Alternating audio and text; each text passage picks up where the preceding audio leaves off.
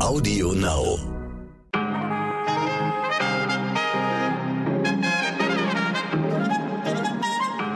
Guten Morgen, liebe ZuhörerInnen. Heute ist Dienstag, der 25. Januar. Ich bin Michel Abdullahi und hier ist für Sie heute wichtig mit unserer Langversion.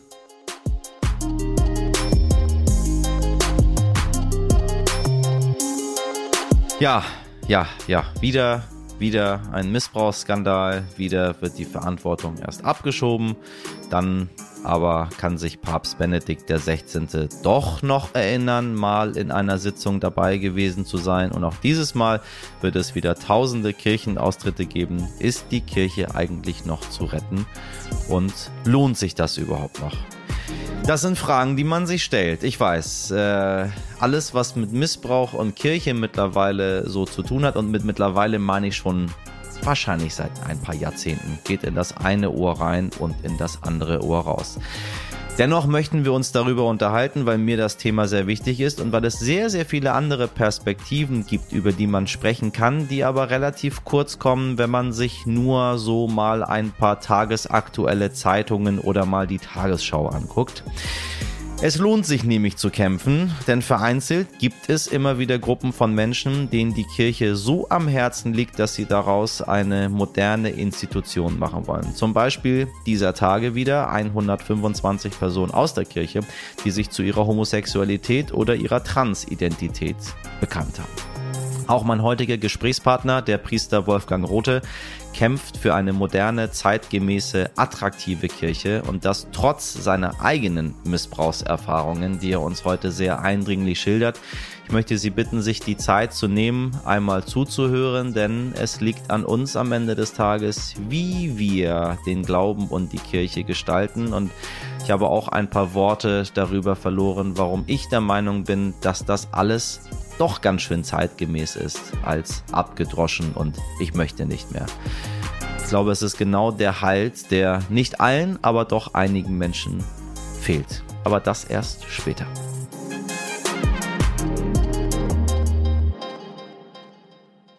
Zuerst für Sie das Wichtigste in aller Kürze. Heidelberg an der Uni Heidelberg gab es am Montag vermutlich einen Amoklauf. Ein Angreifer soll während einer Vorlesung mindestens vier Menschen mit einer Langwaffe verletzt haben. Eine Person starb an ihren Verletzungen. Der Täter soll laut Polizei Mannheim alleine gehandelt und weder ein politisches noch ein religiöses Motiv gehabt haben. Für Angehörige richtete die Polizei ein Bürgertelefon ein. Die Nummer finden Sie in den Show Notes. Und hier nochmal für Sie 0621 174 5055. Rom. Das italienische Parlament wählt einen Staatspräsidenten und wie erwartet kam es gestern am ersten Wahltag zu keiner Mehrheit. Offizielle Kandidatin gibt es traditionell nicht. Der ehemalige und sehr umstrittene Ministerpräsident Silvio Berlusconi hatte seine eigene Kandidatur erst am Wochenende zurückgezogen. Heute Nachmittag beginnt der zweite Wahlgang. Es braucht eine Zweidrittelmehrheit.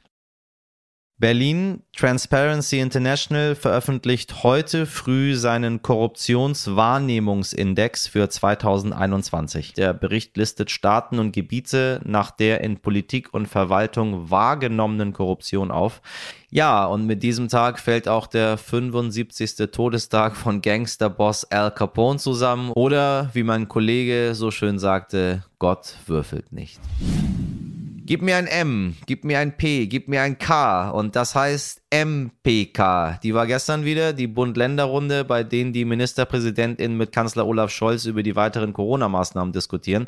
Die Ergebnisse sind mehr oder weniger ausgefallen wie erwartet, keine verschärften Regeln, aber auch keine Lockerungen und PCR-Tests sollen priorisiert werden. Oha! Also mehr Schnelltests für alle, weil die Labore deutschlandweit überlastet sind. Zeitgleich soll es aber, wie heißt das so schön, Perspektiven auf Öffnungen geben. Meine Güte.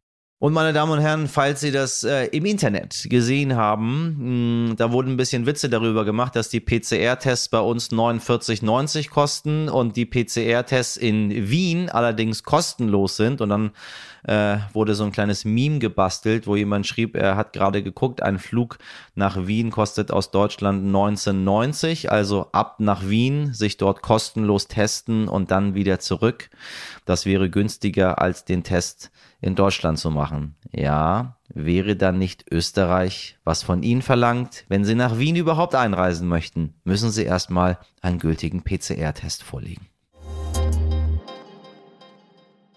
Es war, das kann man in diesem besonderen Fall wirklich mal sagen, Glück im Unglück. Vor genau zehn Tagen ist bei Tonga ein Unterwasservulkan ausgebrochen. Der Ausbruch war so heftig, dass eine gigantische Wolke aus Asche und Gas kilometerweit in die Luft geschleudert und einen Tsunami ausgelöst hat.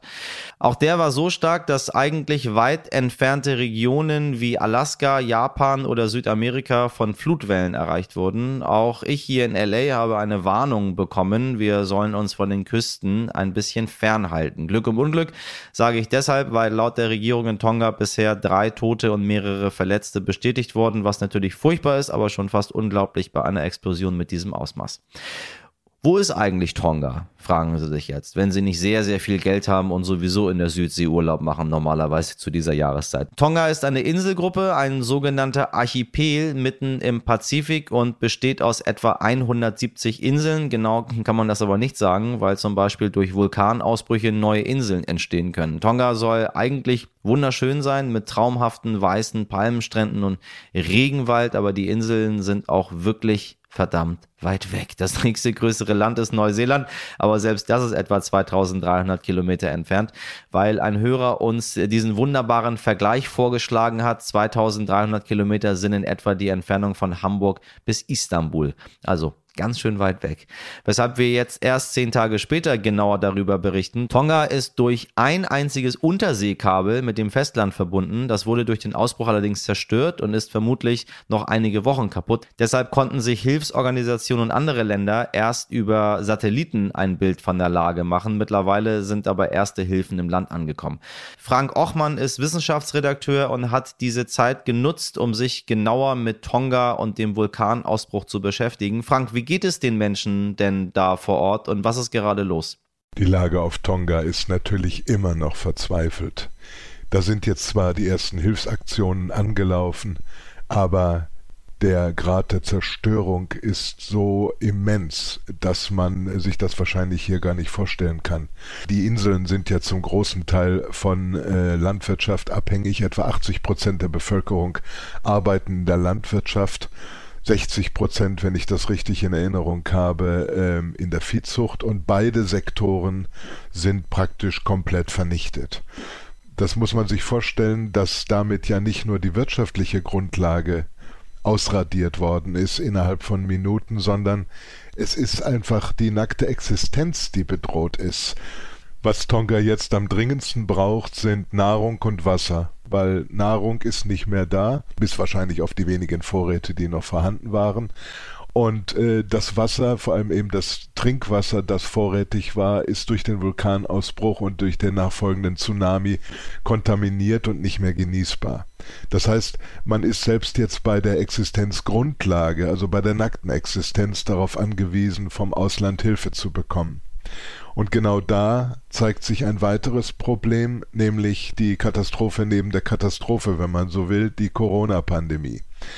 Wir haben auf Tonga die seltene Situation, dass es genau einen registrierten Fall äh, von Covid-19 äh, auf diesen Inseln gibt. Und man hat alles getan, um die Pandemie außen vor zu lassen. Jetzt besteht natürlich die große Sorge, dass mit den Hilfsaktionen des Auslands eine neue äh, Katastrophe quasi eingeschleppt wird, nämlich eine Covid-19-Epidemie äh, für die Inseln. Die Bevölkerung ist zwar geimpft, aber nur zu 60 Prozent etwa vollständig geimpft. Und vollständig geimpft heißt ja auch, man wäre zwar gegen Delta geschützt, aber nicht gegen die Omikron-Variante, die jetzt äh, im Grunde weltweit auf dem Vormarsch ist. Das ist also die große Sorge und deswegen ist man jetzt so vorgegangen, dass man die Hilfsgüter zwar äh, nach Tonga bringt, äh, zum Teil eben auch schon jetzt über den Flughafen, der freigeräumt werden konnte, dass aber Hilfsmannschaften nicht äh, ins Land gelassen werden, um eben eine Ansteckung zu vermeiden. Das heißt, das verzögert jetzt die Hilfsleistungen natürlich enorm. Das Material ist da, aber es sind zu wenig Hände da, um das Material dann auch an die Bevölkerung zu verteilen. Also das schafft alles große Probleme. Und das ist nur der der, der, der materielle Teil, wenn man so will, der psychische kommt ja dazu. Die Bevölkerung ist natürlich zu großen Teilen schwerst traumatisiert durch das, was sie erlebt hat. Äh, aus buchstäblich heiterem Himmel ist in zehn Minuten äh, ihre Existenz vernichtet worden. Das muss man ja erstmal verkraften. Eine Katastrophe wäre wirklich genug, könnte man meinen, aber natürlich muss man auch hier über Corona sprechen. Kannst du vielleicht mehr dazu sagen, wieso dieser Vulkanausbruch so unglaublich heftig war? Auf Tonga ist man Katastrophen gewohnt. Die Inselgruppe liegt ja in einem Teil der Erde, der besonders stark von der Natur mitgenommen wird.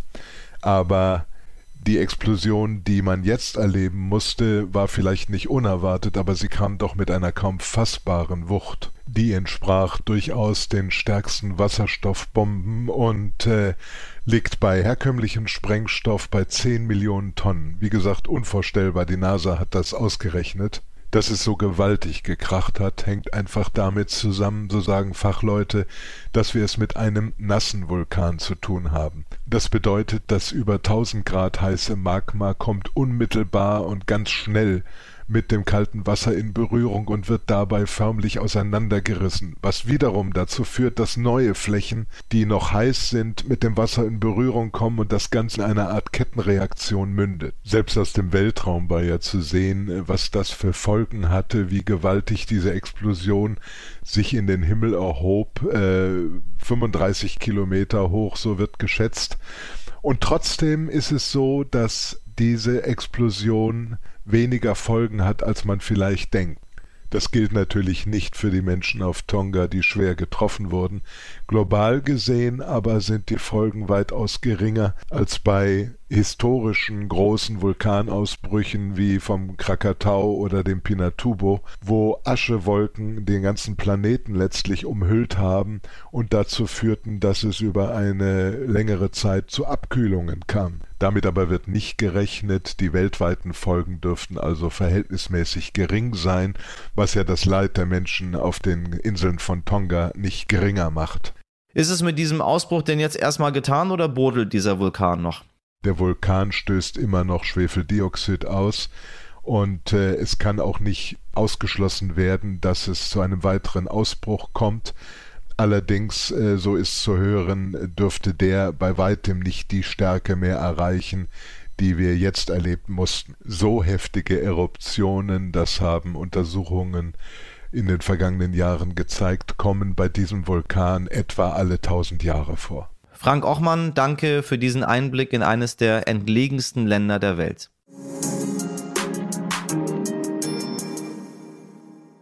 Als Papst Benedikt XVI. zu seiner Zeit als Erzbischof von München-Freising befragt wurde, da hat er noch alle Vorwürfe abgestritten. Doch nun, nachdem das Missbrauchsgutachten veröffentlicht wurde und der Druck immer größer wird, da konnte sich Benedikt doch daran erinnern, mal bei einer Sitzung dabei gewesen zu sein. Dabei geht es um den Priester Peter H., der sich an Jungen vergangen hat und deswegen Jahre später auch rechtskräftig verurteilt wurde. Solche Skandale führen seit Jahren dazu, dass es immer mehr Kirchenaustritte gibt. 2020 waren es fast eine halbe Million Menschen, die den Kirchen den Rücken gekehrt haben.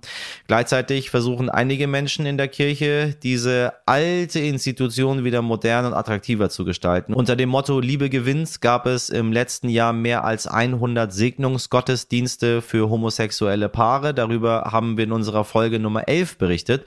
Und ganz aktuell bekennen sich mehr als 125 Personen aus der Kirche zu ihrer Homosexualität oder Transidentität. Gibt es also doch noch einen Hoffnungsschimmer für die Institution Kirche? Darüber spreche ich mit dem Priester Wolfgang Rothe. Er kämpft für Frauen und Homosexuelle in Priesterämtern und befasst sich sehr kritisch mit seinem Arbeitgeber. Missbrauchte Kirche, so lautet der der Titel seines Buches, auch weil er selbst diese Erfahrung machen musste. Pater, ich grüße Sie. Ich grüße Sie, Herr Abdullahi. Die letzten Tage waren wieder mal für die katholische Kirche in Deutschland ziemlich turbulent. Ähm, wieder gibt's Missbrauchsvorwürfe, Gutachten, Anschuldigungen äh, gegen den ehemaligen Papst Benedikt XVI., äh, der inzwischen auch zugegeben hat, äh, falsche Aussagen gemacht zu haben. Und dann äh, gleichzeitig noch das Coming Out von, äh, wenn ich mich nicht irre, 125 Mitarbeitenden der Kirche. Was ist da los bei Ihnen gerade? Ja, es sind in der Tat sehr turbulente Tage, sehr spannende Tage, auf der einen Seite sehr bedrückende Tage. Ich war vor Ort, als am Donnerstag hier in München das Missbrauchsgutachten vorgestellt wurde, das unter anderem auch einen Schatten auf das Wirken von Papst Benedikt als Erzbischof von München geworfen hat. Und es freut mich riesig, dass heute die ähm, Initiative, Outing-Initiative ähm, Church in Out ähm, geklappt hat, dass sie so ein großartiges Echo bekommen hat. Bislang waren wir meistens Einzelkämpfer. Jetzt scheint sich das Ganze zu einer Massenbewegung zu entwickeln. Und ich bin sehr froh, dass diese Entwicklungen in der Kirche auch ein breites Echo finden und auf diese Weise zur Veränderung hoffentlich schnell genug beitragen. Wie passt das alles immer zusammen miteinander? Nun reden wir nicht mehr in diesem, in diesen Missbrauchsfällen von Einzelfällen. Auf der anderen Seite genauso bei dem Coming Out reden wir auch nicht von Einzelfällen. Ähm, die Menschen sind sehr schnell dabei zu pauschalisieren. Ähm, und mir leider selber fällt das auch alles relativ schwer. Auf der einen Seite prallen diese Missbrauchsskandale der Kirche bei mir irgendwie völlig ab, weil ich mich daran gewöhnt habe und überhaupt nicht mehr überrascht bin. Auf der anderen Seite frage ich mich, warum das alles nicht wirklich aufgearbeitet wird. Man gelobt ja immer Aufarbeitung. Und dann kommt ein Coming Out von 125 Mitarbeitenden der Kirche. Ich, das müssen Sie für mich einmal einordnen. Ich weiß, Sie sprechen jetzt nicht äh, für die Gesamtheit der katholischen Kirche, ähm, aber ein bisschen schon. Ähm, ich denke, dass ich zumindestens für mehr Katholiken spreche als für mich selbst. Denn das, was sich momentan entwickelt, ist doch wirklich eine Basisbewegung, die sehr breit aufgestellt ist und die zunehmend auch Unterstützung von höherrangigen kirchlichen Kreisen bis hin in die Bischofsebene findet. Ich bin sehr froh und dankbar dafür, denn das Ganze bekommt jetzt auf einmal eine Dynamik, die noch vor kurzem kaum vorstellbar war. Zu Ihrer Frage, ja, in der Tat, es verwundert, der Berührungspunkt zwischen diesen beiden Themenbereichen, auf der einen Seite Missbrauch, auf der anderen Seite die, das Queersein vieler Kirchenmitarbeiterinnen und Mitarbeiter, der Berührungspunkt ist die kirchliche Sexualmoral. Die ja. katholische Kirche vertritt eine sehr rigide Sexualmoral, in der die Ausübung von Sexualität ausschließlich innerhalb einer nach kirchlichem Verständnis gültig geschlossenen Ehe statthaft ist. Und damit vertritt sie eine Moral, die im tiefsten unmoralisch ist, weil sie die Lebensrealität der Menschen komplett missachtet und auch Menschen an Maßstäben misst, die eigentlich wieder ihre Natur sind. Denn Menschen sind so, wie sie sind und genauso dürfen sie auch sein. Während die Kirche immer wieder meint, Maßstäbe aufstellen zu müssen, die diesen Menschen ihr so sein, wie sie sind, nicht erlaubt. Und diese Sexualmoral, die wird zum, zum äh, schlitternden Boden, die wird ähm, zu einem abschüssigen Weg für die Kirche, weil eben immer deutlicher zutage tritt, dass eine Sexualmoral, die auf der einen Seite Sexualität unglaublich überhöht zu etwas ganz Großartigem, Wichtigem im Kosmos des Katholischen und zugleich Sexualität tabuisiert, dass da eine Spannung entsteht, die sich nur allzu leicht unkontrolliert entlädt. Und damit ist diese Sexualmoral ein Risikofaktor für sexuellen Missbrauch. Und auf der anderen Seite gibt es in der katholischen Kirche wie überall anders auch Menschen, die dem Ideal, dem vermeintlichen Ideal des kirchlichen Lehramtes, also Heterosexualität und eindeutige Geschlechtszugehörigkeit, dass dieses, dass es viele Menschen gibt, die diesem Ideal eben nicht entsprechen.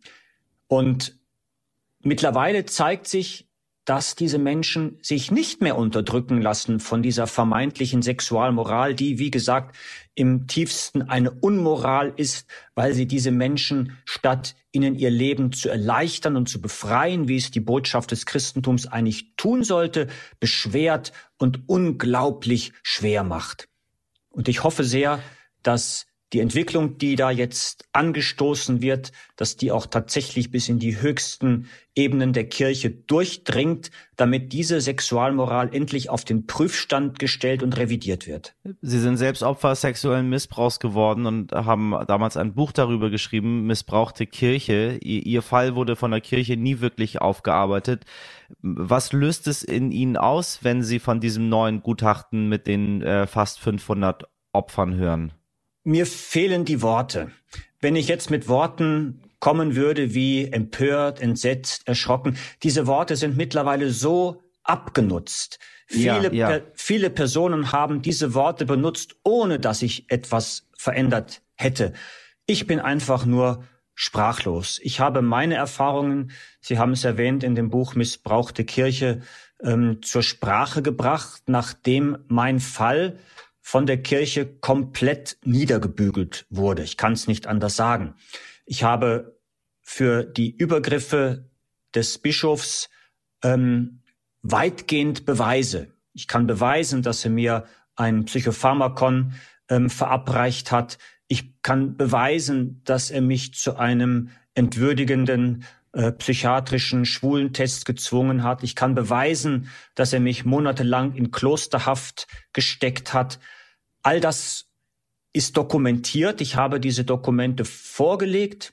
Sie wurden aber von den zuständigen kirchlichen Behörden falls gelesen, dann nicht berücksichtigt. Es wurde kein einziger der von mir benannten Zeugen vernommen. Niemand hat mit mir gesprochen und ich warte bis heute auf die erlösenden Worte, dass irgendeine, irgendein Verantwortungsträger in der Kirche einmal zu mir sagt, ich glaube Ihnen, es tut mir leid, was man Ihnen angetan hat. Wenn ich da direkt anknüpfe, ich möchte gar nicht die Frage stellen, warum Sie in der Kirche sind. Äh, das ähm, entscheidet ja jeder für sich selber und ich verstehe das voll und ganz, aber es ist eine Frage, die natürlich immer wieder gestellt wird von Menschen, ähm, die dem Glauben und der Kirche nicht nur so nahe sind. Es treten immer wieder Menschen immer mehr aus der Kirche aus. Es werden immer mehr Menschen wenden sich vom Glauben ab. Wieso brauchen wir die katholische Kirche heute überhaupt noch? Die Austrittsbewegung ist ja mittlerweile zu einer Massenbewegung geworden und ich möchte nicht wissen, wie viele Menschen gerade in den letzten Tagen nach der Veröffentlichung des Münchner Missbrauchsgutachtens den Entschluss gefasst haben, die Kirche zu verlassen. Sie alle haben mein tiefstes Verständnis. Ich fühle mich auch selbst immer wieder in diesem Spagat wieder, ob es, ob ich es mit meinem Gewissen vereinbaren kann, in einer Kirche tätig zu sein, die Menschen derart behandelt. Aber auf der anderen Seite käme ich mir auch schäbig vor, wenn ich der Kirche den Rücken kehren würde und damit denen, die auf den bisherigen Normen beharren möchte, das Feld überlassen würde. Dann würde ich ja praktisch zum Ausdruck bringen, macht ruhig so weiter, ihr dürft so weitermachen, das ist eure Sache. Nein, es darf meiner Meinung nach solche finsteren Räume und Nischen in unserer Gesellschaft nicht geben. Diese Räume müssen ausgeleuchtet werden und ausgeräumt werden. Der ganze Müll, der sich dort angesammelt hat, der muss dringend entsorgt werden. Das ist für mich ein ganz wichtiges Moment in der Kirche zu bleiben. Ich weiß, dass ganz viele Menschen die aus der Kirche austreten, nicht austreten, weil sie ihren Glauben verloren haben, sondern um ihren Glauben zu bewahren. Es ist die Institution, der sie den Rücken kehren. Nicht der Glaube, nicht Gott, nicht die Gemeinschaft der Gläubigen. Und sie verstehen sich auch weiterhin als Gläubige. Und solche Menschen sind vielen Seelsorgerinnen und Seelsorgern, auch mir, weiterhin willkommen in den Gottesdiensten, in all ihren seelsorglichen Anliegen. Ich betrachte sie nach wie vor als gläubige Katholiken, auch wenn sie ihren Kirchenaustritt erklärt haben, um eine Institution, die so mit Menschen umgeht, nicht länger finanziell zu unterstützen. Ich war gerade, unsere StammzuhörerInnen wissen das vor, vor kurzem. Ich bin in Los Angeles gerade, war hier bei den Methodisten in der Kirche und habe dort am Gottesdienst teilgenommen. Ähm, die sind sehr anders zu dem, was ich aus Europa kenne und was ich äh, von der römisch-katholischen Kirche kenne, die ich viel besser kenne als die Methodisten. Das war das erste Mal, dass ich dort war. Ich war sehr überrascht darüber, wie unglaublich offen ähm, dort umgegangen wird. Äh, ich hatte einen Kollegen mit dabei, der mit mir in der Kirche war. Ähm, ich, ich bin selber muslimischen Glaubens und er ist aber ähm, er ist aber christlichen Glaubens und wollte erst am Anfang nicht mit. Äh, und dann habe ich gesagt, komm, aber ich möchte mir das gerne angucken. Und für mich ist es wichtig, dorthin zu gehen. Ähm, vor allem, weil Weihnachten war. Äh, und dann sind wir gemeinsam dorthin gegangen und dann meinte er, Huch, das ist ja ganz anders als bei uns.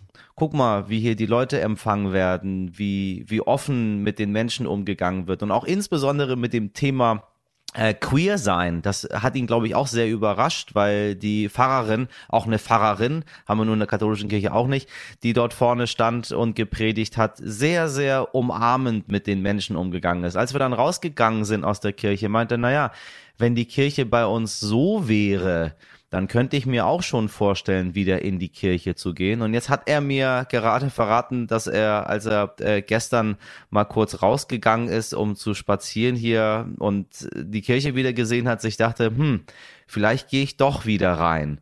Und das ist für jemanden, der, der gar keinen Bezug zum Glauben hatte, finde ich schon eine ganze Menge, was das auslöst, wenn vorne auf einer anderen Art und Weise gepredigt wird, als das, was wir kennen. Sie selber kämpfen seit Jahren für Frauen und für Homosexuelle in Priesterämtern. Am 31.01. erscheint ein neues Buch von ihnen, Gewollt, geliebt, gesegnet, Queer sein in der katholischen Kirche. Meine Frage ist, wieso versuchen Sie diesen uralten Laden überhaupt zu modernisieren, der sich irgendwie überhaupt gar nicht modernisieren lassen möchte?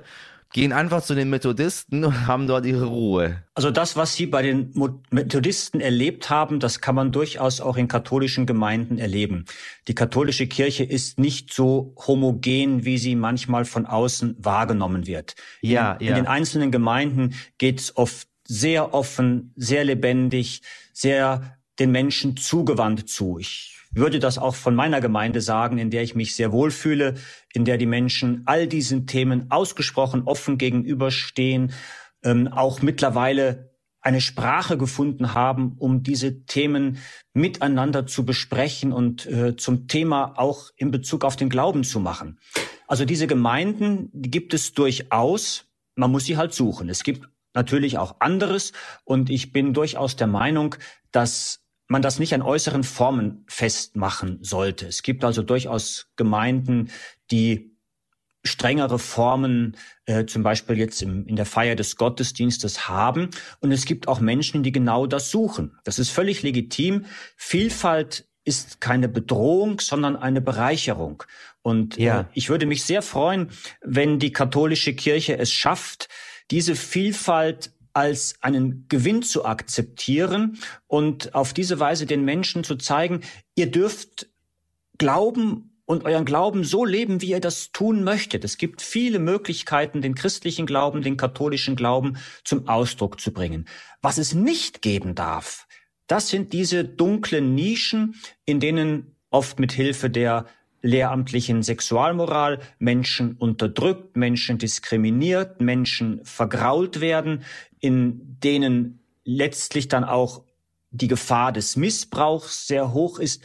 Diese Nischen, ich habe es vorhin schon gesagt, die müssen ausgeleuchtet und ausgeräumt werden. Wenn wir über die Nischen und über die dunklen Stellen reden, müssen wir auch über Papst Benedikt dem 16. reden. Was wird jetzt eigentlich aus ihm in dieser ganzen Angelegenheit? Ja, ich hoffe doch, dass er noch Worte findet, auf die die Welt und auch die katholische Kirche dringend wartet.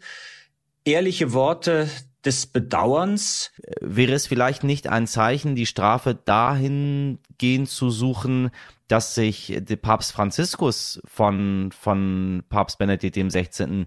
Äh, in einer so vehementen Art und Weise distanziert, äh, aufgrund dessen, was passiert ist, damit irgendeine Form von Bestrafung stattfindet, zumindest für das passiert ist, auch wenn es nur etwas Symbolisches ist, aber zu zeigen, selbst du, der du ganz, ganz weit oben bist, der du mal Papst warst, auch du schwebst nicht über dem, über dem irdischen Gesetz. Ja, das sehe ich im Prinzip schon genauso. Ich warte auch sehnsüchtig auf ein Wort von Papst Franziskus zu all dem, was jetzt ans Tageslicht gekommen ist, ähm, was einen 94-jährigen Papst anbelangt, ähm, möchte ich jetzt keine Strafen oder, oder, oder Forderungen erheben. Ähm, das Thema ist einfach durch.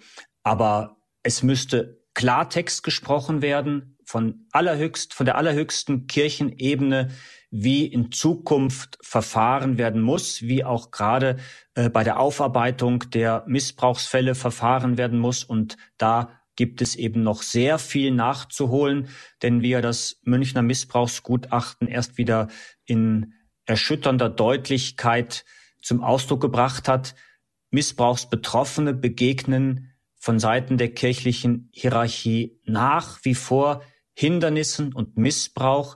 Sie werden nach wie vor als Bedrohung wahrgenommen und das muss sich schleunigst ändern und dazu muss die gesamte Kirche vom, von der, vom einfachen Gemeindemitglied bis hinauf zum Papst ähm, anstrengen und sich an dem messen lassen, was äh, die Botschaft des Christentums ausmacht. Äh, ihr Wort in Gottes Ohr, aber ich glaube ehrlich gesagt nicht daran. Ich glaube nicht daran, dass das möglich ist, weil auch hm, als Papst Franziskus damals antrat, ähm, sehr anders wirkte mit dem, was er machen möchte. Es gab gravierende Veränderungen, die möchte ich gar nicht in Abrede stellen. Ähm, äh, allein, dass er, dass er quasi nie in den Vatikan, in den Palast gezogen ist und immer noch in der Herberge dort wohnt äh, und mit, mit, mit den einfachen Menschen dort in der Kantine ist. Ähm, dass er äh, die roten Schuhe nicht wollte und dass, äh, dass er vieles verändert hat. Das äh, will ich gar nicht in Abrede stellen. Aber in dieser einen Sache äh, hätte ich mir auch gewünscht, dass das, wofür er steht und wofür er auch sagt, auch als, als Ordensmann, dass er dort einfach anders reagiert hätte. Aber immer wenn es um Missbrauch in der katholischen Kirche ging, in dem Punkt war Papst Franziskus meiner Meinung nach zumindest immer relativ leise. Ähm, da haben Sie völlig recht und das gilt auch für andere Bereiche, in denen er die Hoffnungen auf Reformen geweckt hat, aber diese Hoffnungen am Ende zumindest bislang nicht erfüllt hat. Viele sind ernüchtert und enttäuscht, ich auch. Auf der anderen Seite muss man aber sehen, dass Papst Franziskus durchaus die Kirche verändert hat. Denn wenn ich vor zehn Jahren, also vor der Zeit von Papst Franziskus, solch ein Interview geführt hätte, wie wir das gerade machen, wäre ja. ich am nächsten Tag meinen Job los ge gewesen. Ist das so? Ja.